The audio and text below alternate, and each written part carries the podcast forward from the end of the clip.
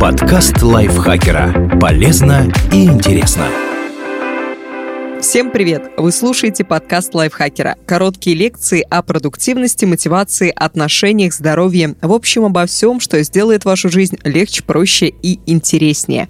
Меня зовут Ирина Рогава, и сегодня я расскажу вам, где взять время на образование.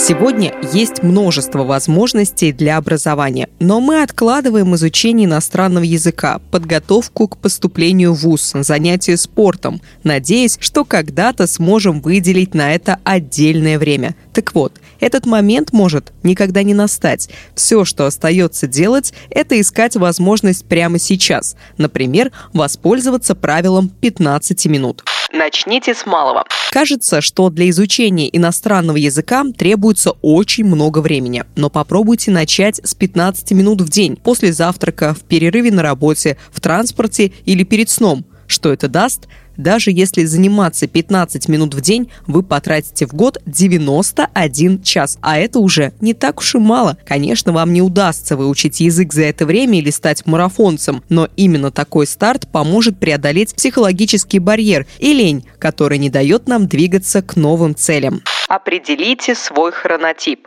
Где именно взять эти 15 минут? Сначала поймите, в какое время вы наиболее активны – утром, днем или вечером. Именно в этот период начните занятия совмещайте процессы или заменяйте их. Если на работе у вас нет возможности прерваться, обратите внимание на время, когда вы добираетесь до офиса или домой. Почему бы не совместить поездку в метро или автобусе с изучением чего-нибудь? Проанализируйте, чем вы занимаетесь в свободное время после трудового дня. Сидите в социальных сетях или смотрите телевизор. Если вы не готовы отказаться от привычек, хотя на самом деле ваш мозг не отдыхает во время этих занятий, сократите время, посвятив последние 15 30 минут полезному делу.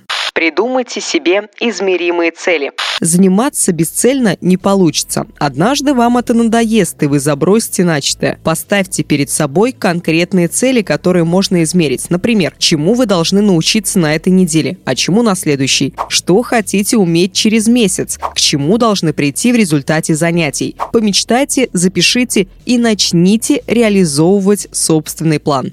Выбирайте подходящие методы. Занимайтесь так, чтобы вам это приносило удовольствие. Читайте, смотрите фильмы, слушайте подкасты или решайте задачки. Если вы терпеть не можете зубрить новые слова, запоминайте предложения или фразы из любимых книг, песен, фильмов. Хотите овладеть фотошопом? Придумайте подарок другу или родственнику на день рождения в виде своей работы с его фотографиями. Всего 15 минут в день изменит вашу жизнь, и вы сможете прийти к тому, о чем так давно мечтали. Стоит лишь начать.